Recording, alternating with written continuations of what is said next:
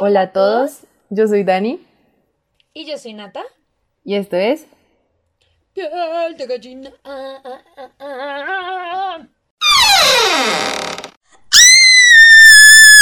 Hello, hello.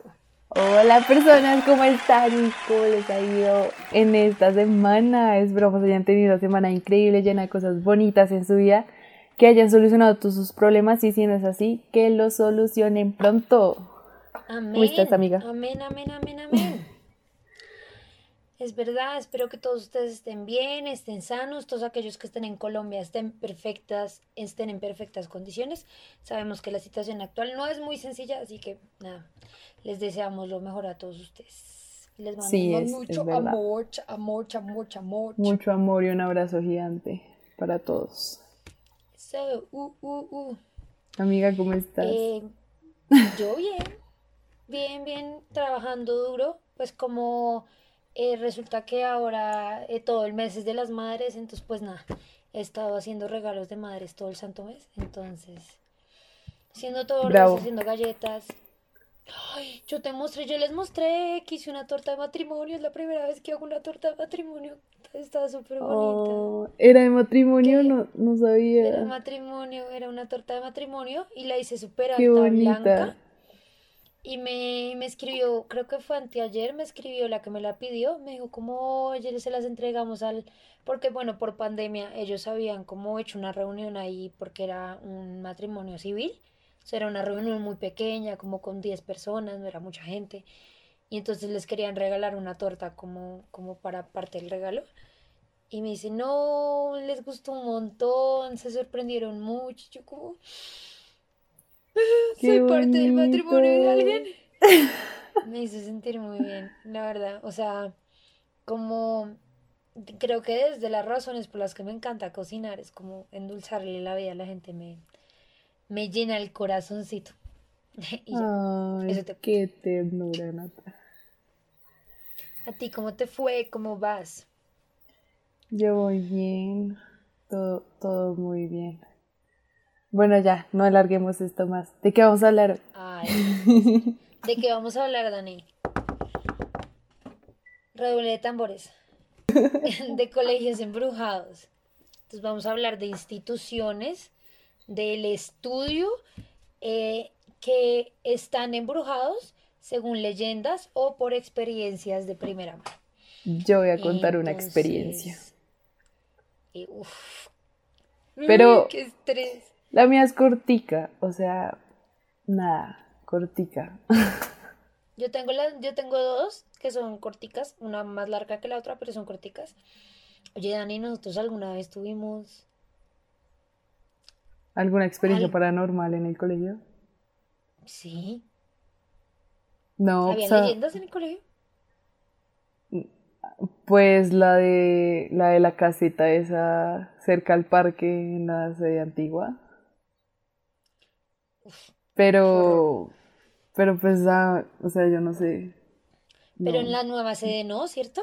no en la nueva sede, no. Pues aparte de que tenías que cruzar un cementerio para llegar al colegio, todo good. Literal. Yo creo que, o sea, yo jamás en mi vida he ido ni nunca fui al colegio de noche. Eh, pero uno de mis más grandes miedos era eso, o sea, que estaba cerca de un cementerio. Era como, no, esto debe estar lleno de espíritus por acá. De noche deben asustar resto. Mira que justo escucho una vaina que estaban diciendo en el capítulo de que estaba escuchando esta semana de Martes de Misterio. Soy adicta a Martes de Misterio. Martín Echeverría, te adoro, eres lo máximo. Pero bueno, continuando. El todo es que estaban haciendo un capítulo que estaba diciendo como, hey, o sea, la gente a veces no es consciente que en el cementerio solo está el cuerpo.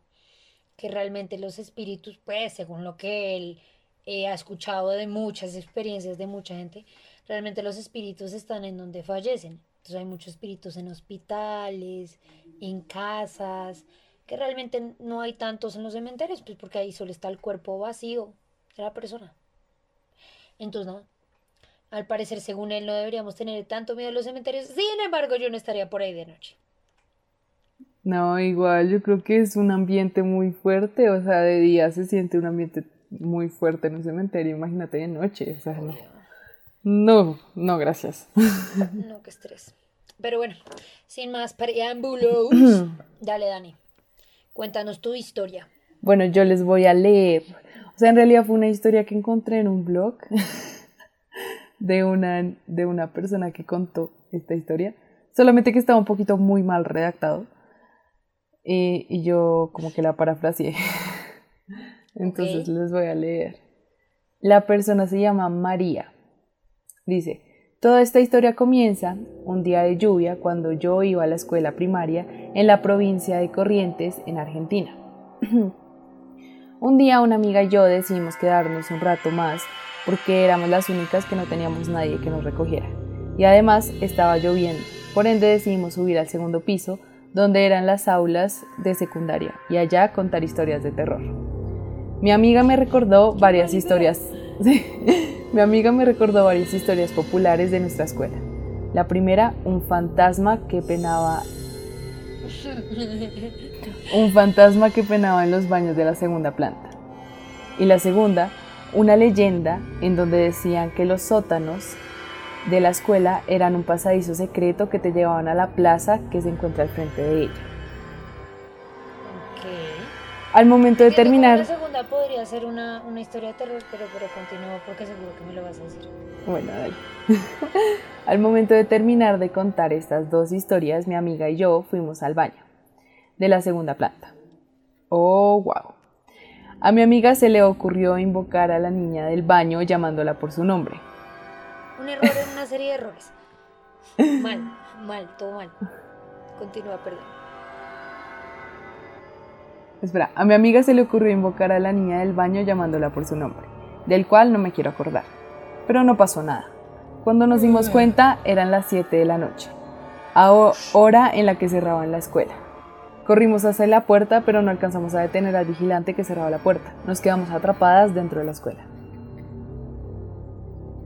Mi amiga trató de consolarme diciéndome que no pasaba nada. Todo va a estar bien, me decía. Después de un tiempo, mi amiga había decidido ir a investigar el sótano, y como no quería quedarme sola, la acompañé. Sorprendentemente la puerta del sótano estaba abierta, así que entramos. Todo estaba muy oscuro. Decidí alumbrar con mi Nokia C3. Lo único que veíamos eran sillas y mesas rotas. En la pared del fondo se diferenciaba una puerta y empezamos a sentir que alguien nos estaba observando. Nos quedamos en ese lugar hasta que a mi amiga le dieron ganas de ir al baño. o sea, no se quedaron, no se quedaron, no se fueron rápido porque alguien las estaba observando, sino se quedaron ahí. Hasta que a la amiga le dieron ganas este de ir al baño. En una película de terror en la que tú dices, pero ¿por qué? ¿Por qué? Dice, fuimos al baño de la primera planta. Como dije antes, no me quería quedar sola. Sin embargo, decidí esperarla afuera. María, ayúdame, gritó. Sentí un frío terrible que se apoderó de mi cuerpo. Mi primera reacción fue entrar a ayudarla.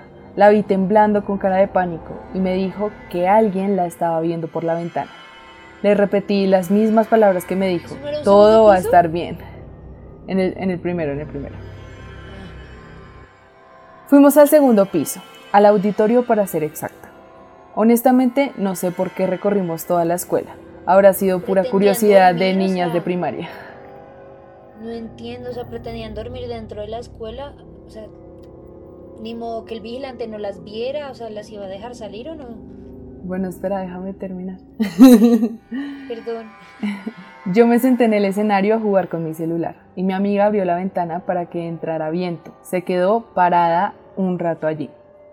De un momento para otro vino corriendo hacia mí diciendo que había una niña que nos estaba mirando desde la construcción de al lado. Yo no le creí y me fui de ahí. Ella me siguió corriendo. Cuando llegué al curso, o sea, al salón de ellas, me senté y cerré la puerta. Ella no llegó. Pensé que con su extrema curiosidad estaría investigando otro lado de la escuela. ¡Ay, carajo! Tu hermana acaba de asustar. A mí también. Además que abre la puerta y no se ve, no se ve la cabeza, o sea, no se ve su cuerpo. Su se está abriendo sola. Porque siempre me pasa esto estoy grabando contigo nomás. Que día llegué a la casa tarde como a las 8 y yo no sabía que mi hermana estaba en la casa con su perro.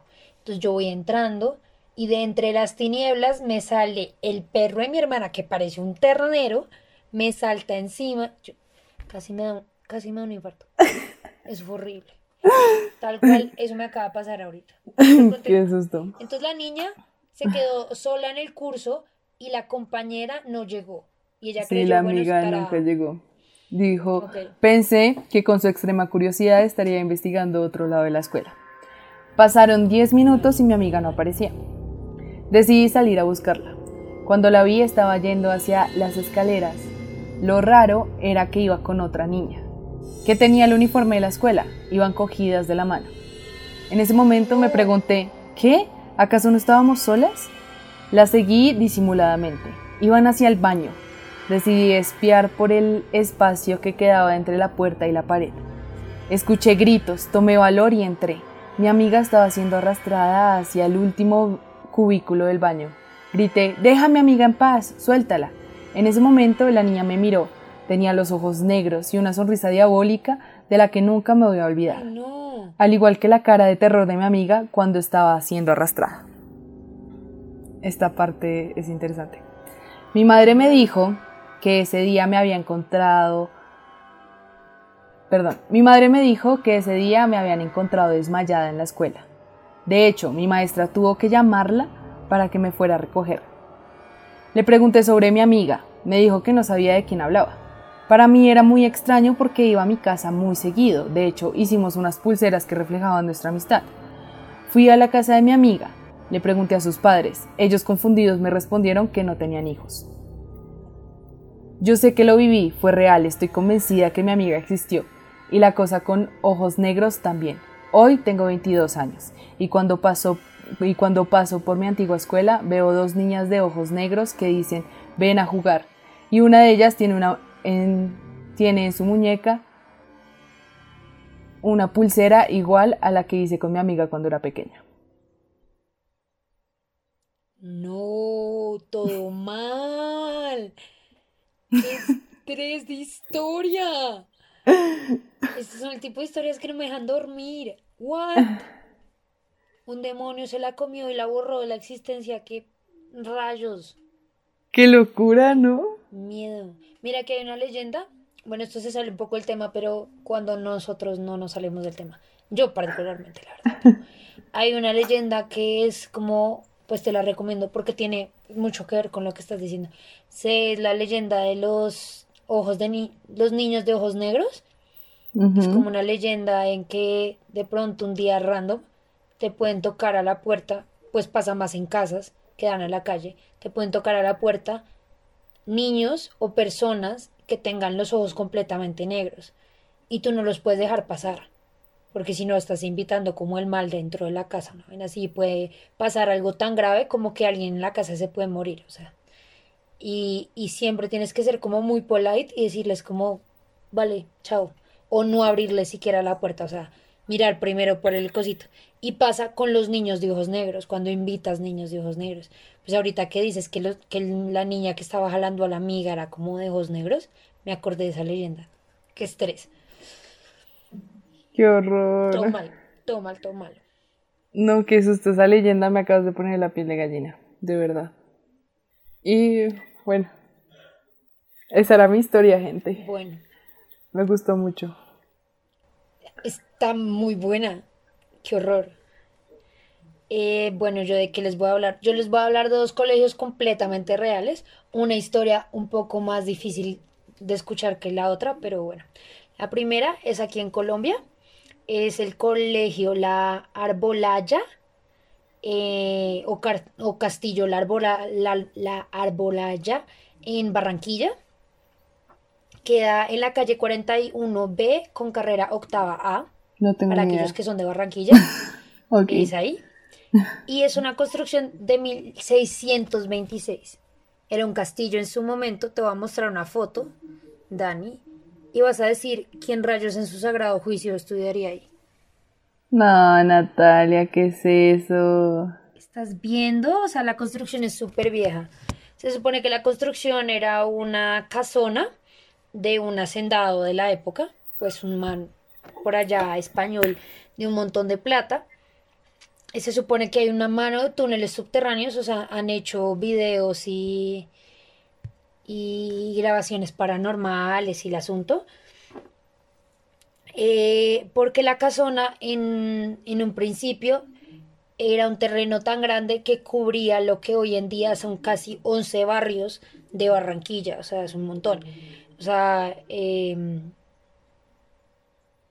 no, no, no, no, no. Ah, bueno, hay una leyenda, no se sabe bien, yo encontré varias leyendas, hay una leyenda en que había un español que hizo un pacto con el diablo pues para tener dinero y que le fuera bien y ese tenía la casa ahí, que también tenía rituales de santería africano que practicaban los túneles de la, de la casa. Y... ¿Y qué? Y bueno, la verdad es que la historia es súper extraña. Eh, porque hay varios, hay varias líneas de tiempo. El todo es que se dice que en los, pues que habían rituales de santería africana y que en los túneles morían esclavos torturados. bueno, todo lo que pasó durante la, la época de conquista dura, antes de ser un país libre de los españoles, pues obviamente habían temas muy malucos. Ya hemos visto pues con otras haciendas alrededor del país, pues que realmente han pasado por cosas feas el, el, pues, la construcción principal, como, has, como viste, pues no ha sido renovada. Y esto es un colegio distrital, al día de hoy en funcionamiento. Qué horror. O sea, más adelante pues eso, en Instagram. Eso debe ser. Eso debe ser patrimonio, ¿no? Por eso no lo pueden tocar. Yo creo que debe ser patrimonio, pero... Sobre todo si era una hacienda o algo así. Si era una hacienda. Pues se llama el castillo La, Alboraya. Eso, no, peor aún. Eh, no lo pueden tocar. Y em, bueno, los de los que la gente que vive cerca del barrio dice que se escucha porque se dice que el, el hacendado, el dueño del lugar, tenía un caballo negro que bañaba en sangre para yo no sé qué ritual de la vida eterna o alguna joda por el estilo. No sé de santería, como para responderte por qué bañarías un caballo de sangre, pero bueno. Eh, eso es como magia negra o algo, una vaina así. El todo es que dicen que entre la una y las 3 de la mañana se escucha las cerraduras del caballo y se escucha como el caballo tomando agua. Se dice que si tú pasas seguido, eh, lo puedes llegar a ver, puedes llegar a ver el caballo y puedes escuchar como lamentos dentro del lugar. Y pues es un colegio en la noche, o sea, y es un colegio distrital que queda entre la ciudad y queda entre barrios. O sea, no es como que, no es como nuestro colegio que quedaba a las afueras, sabes, como que no había mucha ciudad alrededor, sino que es un colegio que tiene mucha barrio y casas y bueno. Eh, Martín Torres, que es el celador desde hace 30 años del colegio, eh, es el único que hace las rondas de noche desde hace 30 años. Ese hombre tiene una, literalmente una fuerza de hierro para seguir trabajando para ellos. Porque dice que todos sus compañeros, todos los demás compañeros renuncian al turno de noche o literalmente dicen como, eh, chao, me voy, no me voy a quedar en la noche y hacen solo el turno de durante el día él es el único. Y de, esto me pareció súper raro porque no entiendo desde dónde venía. Supongo que tiene que ver algo con el tema de los esclavos torturados. Pero eh, Martín menciona, y mencionan otras personas, un fantasma que es como un calimán, o le dicen calimán, no entiendo cuál es la historia detrás de esto pero el fantasma es como un hombre con turbante. Supongo yo que debe ser un, un espectro de algún esclavo. No entendería por qué está con turbante, pero es como un ave de mal agüero. O sea, no es buen agüero eh, verlo. O sea, no se le ve seguido y cuando se le ve es, es malo. Oh. Y, hasta ahí. ¿Qué le ha pasado a la gente que lo ve? ¿Nada? Yeah. No, no sé, o sea, él solo dice que es como ave de mal agüero, o sea, como que, ah, o sea, una ave de mal agüero a veces son como accidentes o algún tema de mala suerte, un tema de perder bienes o pues incluso la muerte en algún caso. Pero igual que horror. Sí. No, yo no sería capaz. Eh, yo no trabajaría eh, de celador en el turno nocturno en ninguna parte. En para ninguna. Ujú. En ninguna parte. O sea, nada bueno puede pasar. Hay una vaina que dice en Discovery ID y dice nada bueno puede pasar después de las 12 de la noche. Y sí pueden pasar cosas buenas, pero lo normal es que no. O sea, después de esa hora, Tiene fama que no debe pasar. Sí, no sí, pueden sí, pasar no, o cosas sea, buenas. no podrían pasar cosas buenas. No, no sería celador, punto. Para contar. Y esa es la primera historia, que es aquí en Colombia. La segunda historia es sobre, es sobre Argentina. Les recomiendo un montón que si quieren como escuchar la historia de primera mano, eh, se busquen en Martes de Misterio el capítulo en Spotify. Supongo que cuando los tienen en, en podcast, pues es el mismo capítulo en todos. Es el capítulo 46 y 47 que se llama La sombra del ahorcado. Muy bueno. Entonces les voy a contar primero la historia original, porque ellos lo cuentan al revés. Yo se los voy a contar la historia original y después lo que pasa a raíz de esto. La historia original eh, la cuenta un tipo ya mayor que se llamaba Ezequiel, que estudiaba en un colegio que es la Escuela Agropecuaria de Miramar. Miramar no queda muy lejos de Mar del Plata, en Argentina. Y la escuela queda como a las afueras de Miramar. Entonces, esta escuela agropecuaria es como una escuela bachillerato, es como un bachillerato en el que tú puedes salir como un bachiller agropecuario o como un bachiller con técnico, ¿sabes? Como con un técnico en una carrera, enfocado hacia una carrera. Y es un internado. Entonces la gente, pues los fines de semana se va a su casa, pero del lunes en la mañana a viernes en la tarde, pues viven en la, en la institución. Mm, esta historia ocurre el 31 de mayo del 93, que era un lunes, o sea, ellos acaban de llegar. Ezequiel, que es el que está contando la historia, explica que, mm, que había, como en el transporte público, había como un bus específico que te dejaba en la escuela los lunes y solo tenía una, o sea, solo tenía una ruta, solo, solo tenía un horario, o sea, llegas a las 7 de la mañana el lunes y se va a las 5 de la tarde el viernes. Entonces tiene ese horario y si no, pues entonces te toca caminar hasta Miramar, que eran 4 kilómetros, dice él más o menos, y de Miramar pues ya coges transporte público de cualquiera.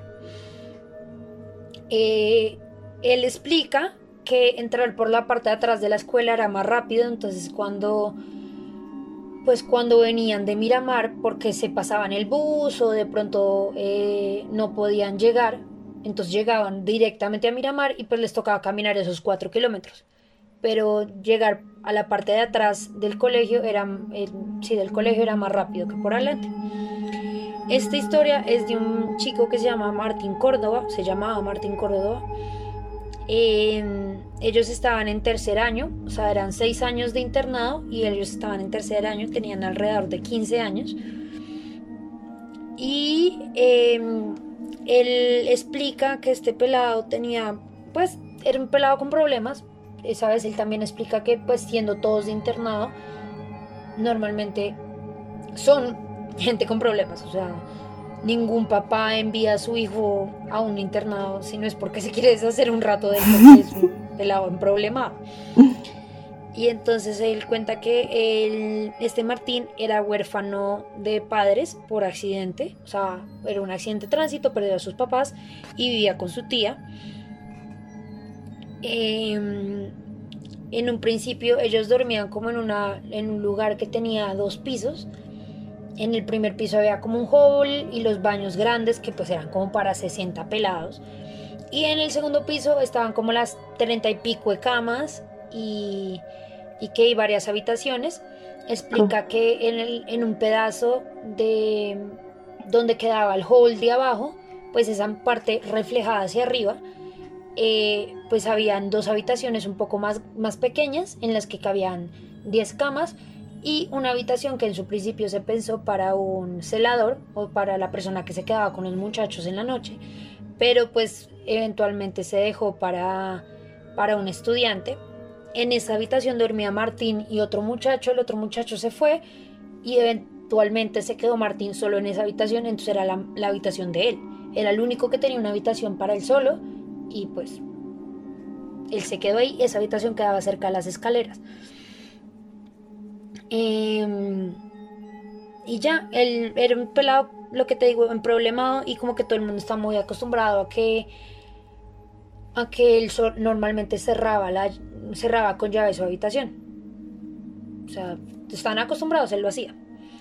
Eh, Ezequiel, que es el que está contando la historia, dice que en su momento él no se, él no, él no se percató de, digamos, las señales, pero que eh, Martín normalmente hacía bromas con suicidarse.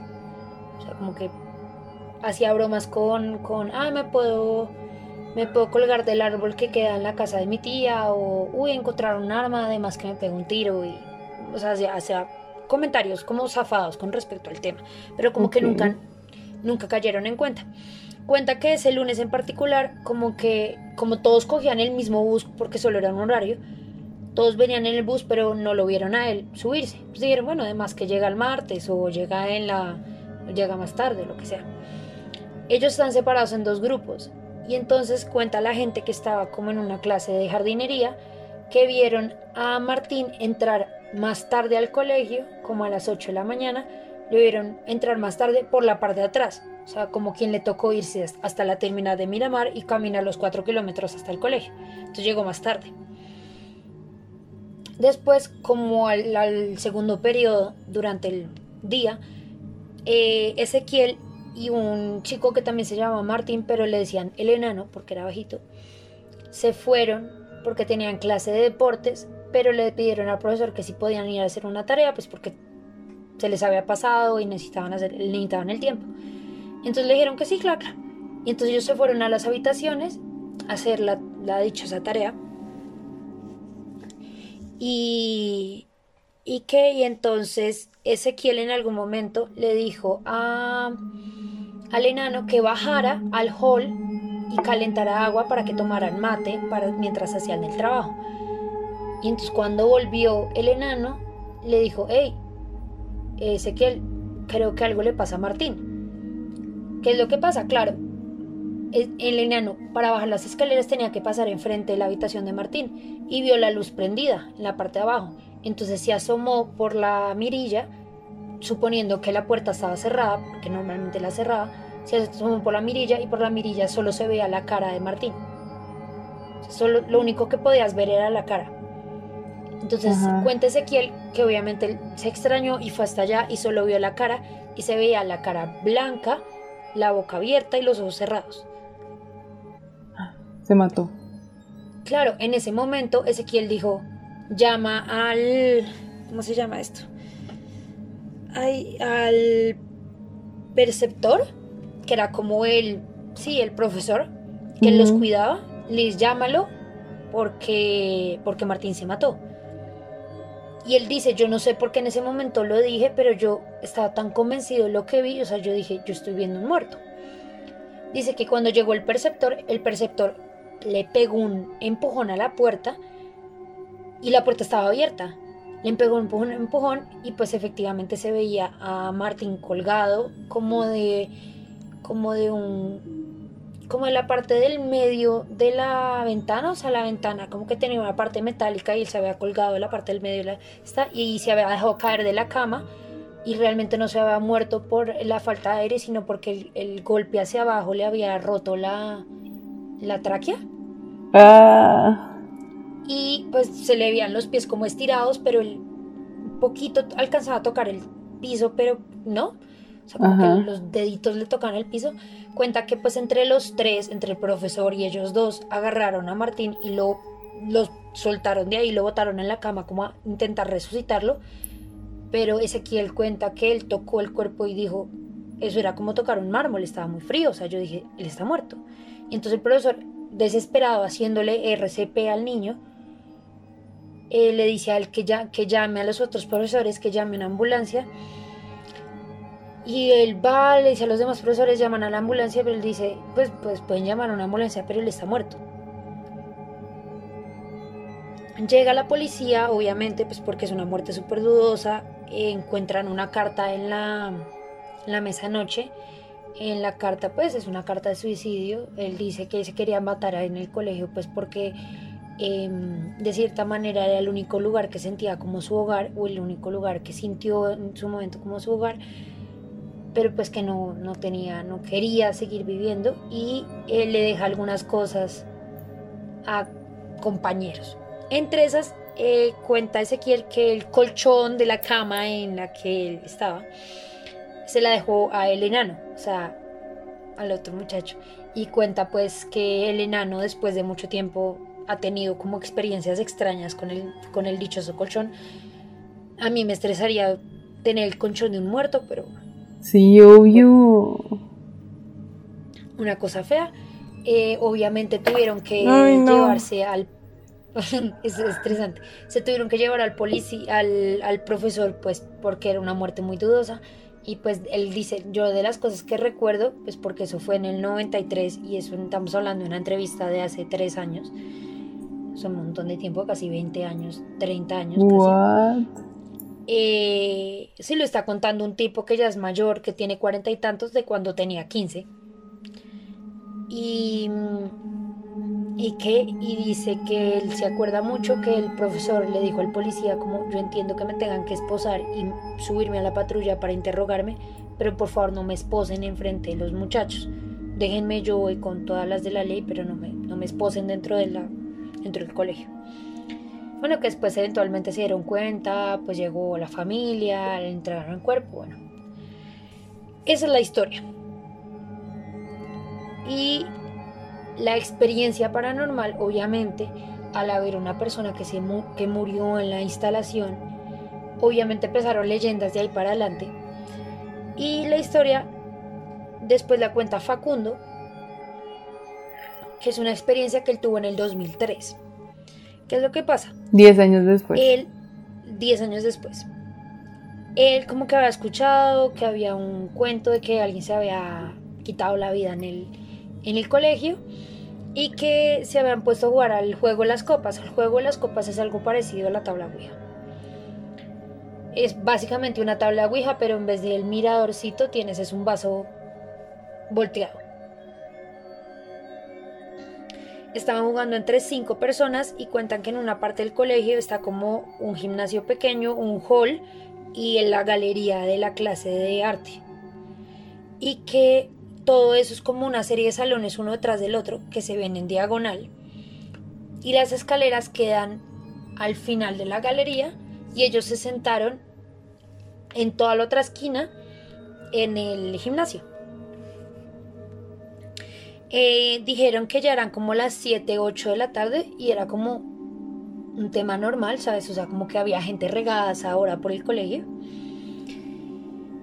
Y que entonces lo que hicieron fue como que pusieron la copa, bueno, que empezaron con el rito, que bueno, se llama a los espíritus de no sé qué cosas.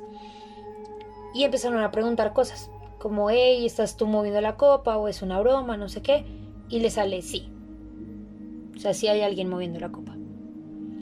Y después alguien pregunta como, hey, tú eres el fantasma del ahorcado. Y se va así otra vez. Después ellos empiezan a preguntar muchas cosas y en algún momento eh, se deletrea la frase, miren hacia la pared. Y entonces como que eran cinco personas, cuatro estaban jugando y un chico estaba como ahí en su rollo, pero estaba cerca como mirando ellos qué hacían. Y se voltean todos a mirar hacia la pared y él cuenta que en el fondo, como desde la escalera, desde la galería, vieron una sombra más o menos de un metro ochenta que tenía como una cuerda, como si estuviera colgado al techo, y la sombra se empieza a mover en la pared hacia ellos. Ah. Cuenta No, Natalia, no me estás asustando resto. Cuenta Facundo que en ese momento, claro, él se tiene que parar y para correr hacia las escaleras tienen que correr hacia la sombra. Ay, Dios mío, me muero. Y entonces él dice, yo corrí hasta la mitad de la esta, hasta la mitad de la, de la distancia, y cuando me di cuenta que la sombra ya la tenía enfrente, pues cerré los ojos y seguí corriendo. Y ya, esa es la historia, esa es la experiencia del hombre. Y como que ya nunca volvieron a jugar, no cerraron, no cerraron el dichoso juego de la copa, no, todo se les fue al carajo. ¿Ese colegio sigue abierto? Sí, ese colegio sigue abierto. Creo que ya no es internado, pero sé que sigue abierto. Uy, no, Natalia, se me puso la piel de gallina horrible, sentí algo en mi espalda, como un frío, como miedo, no, horrible. Es bien interesante, o sea, se les recomiendo un montón los capítulos 46 y 47, La sombra del ahorcado, parte 1 y parte 2. En verdad, en verdad, escuchar la historia es súper interesante, eh, porque primero ellos conocen a Facundo, que Facundo llama a Martes de Misterio, pues a contar la historia de, lo que le pasa. Y como que se, por mensajes, en algún momento Martín Echeverría, el conductor del programa, habla, dice como, hey, como el muchacho que nos contó de la historia de un fantasma de un chico que se ahorcó en tal colegio. Y entonces ahí le llega un mensaje a Martín diciendo, hey, si ustedes quieren saber del ahorcado de tal colegio, díganmelo a mí que yo estaba ahí. Y ahí es donde Ezequiel llama, va al programa, porque creo que va al programa, y eh, cuenta toda la historia de cómo fue que encontraron a Martín Córdoba, que fue el chico que se quitó la vida, cómo fue que lo encontraron y qué fue lo, todo lo que pasó. Les recomiendo un montón porque, o sea, yo venía en el carro escuchando el capítulo para acordarme bien de los detalles y realmente es de los pocos capítulos de Martes de Misterio que te deja helado, o sea, que de verdad es eso de que quedas como, uff. Estoy yo así en estos momentos. Un montón. No, no, no, es que cuando escribiste, cuando escribiste la cara, que solo veía en la cara, yo, ay, no, qué horror. Y después que veían la sombra con la cosa en el cuello, ay, no, no, no, qué terrible. Es, es bien espeluznante. No, es muy fuerte, es, es muy fuerte. Mira que, de hecho, cuando yo estaba como buscando casos de, de este tipo, lo primero que hice fue preguntarle a Hugo, mi socio, mi compañero de trabajo. Le dije, como, oye, ¿tú sabes de algún colegio que esté embrujado o alguna cosa? Y me dijo, ¿por qué no buscas internados? O sea, porque es que un colegio, pues los chinos están como que de 8 de la mañana a 3 de la tarde.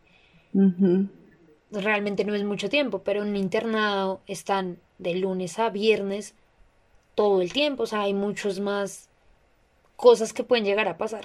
Entonces, buscando internados, claro, me acordé que yo había escuchado ya esta historia en algún momento y dije, la voy a buscar. Y es el momento de hacer eso. Es el momento de contarla. Sí, no, realmente es un tema muy espeluznante, que además un tema muy triste. Yo, todo lo que tenga que ver con suicidios, la verdad me...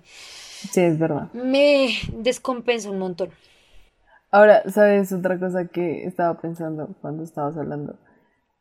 ¿Cómo no se dieron cuenta que el niño se iba a suicidar? O sea, mostró muchos comportamientos extraños. Ezequiel cuenta que pues a la larga todos eran, todos eran pelados con problemas. Dice que particularmente Martín Córdoba tenía problemas como para él mismo, pero no tenía problemas con los demás, no, se llevaba mal con nadie ni nada, tenía hartos amigos.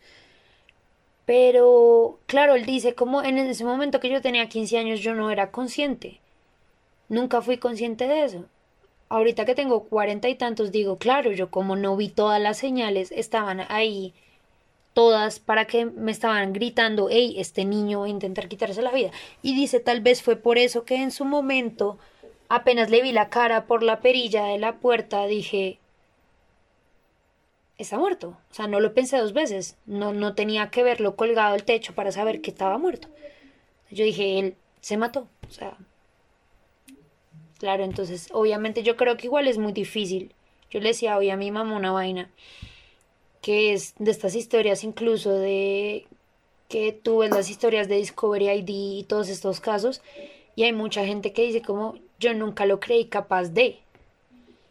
Yo creo que a veces como que las personas somos muy idealistas en cuanto al positivismo y al buen corazón del resto de las personas y no somos conscientes de que algo de que alguien es capaz de algo así. Entonces tú dices como yo sí dije, hey, era una persona rara, un poco antisocial, pero yo nunca lo creí capaz de, de quitarse la vida o yo nunca lo creí capaz de, de tener y, ganas de matar a alguien, ¿sabes? O sea, tú sí ves las señales, pero no crees a esa persona capaz de algo así. Sí, es, es cierto. Y tal vez es, es eso. Wow. No, estoy Es, con. es duro. Estoy impactada con esa historia. O sea, por todo. wow. Sí, es, es, es bien.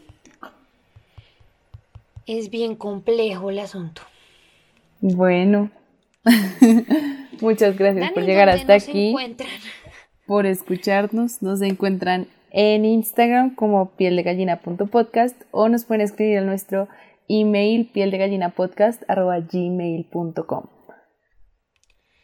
Y bueno, nada, decirle que a todos ustedes que gracias por escucharnos, que yo sé que muy pocos de ustedes son extremadamente fieles a nosotros y igual los queremos con todo nuestro corazón. Eh, les agradecemos un montón que nos escuchen. Eh, a veces tenemos capítulos difíciles, a veces tenemos capítulos fáciles. Y nada, esperamos verlos, eh, sentirlos, que los acompañemos en su día a día la otra semana. Y nada, los queremos mucho. ¡Adiós! Adiós.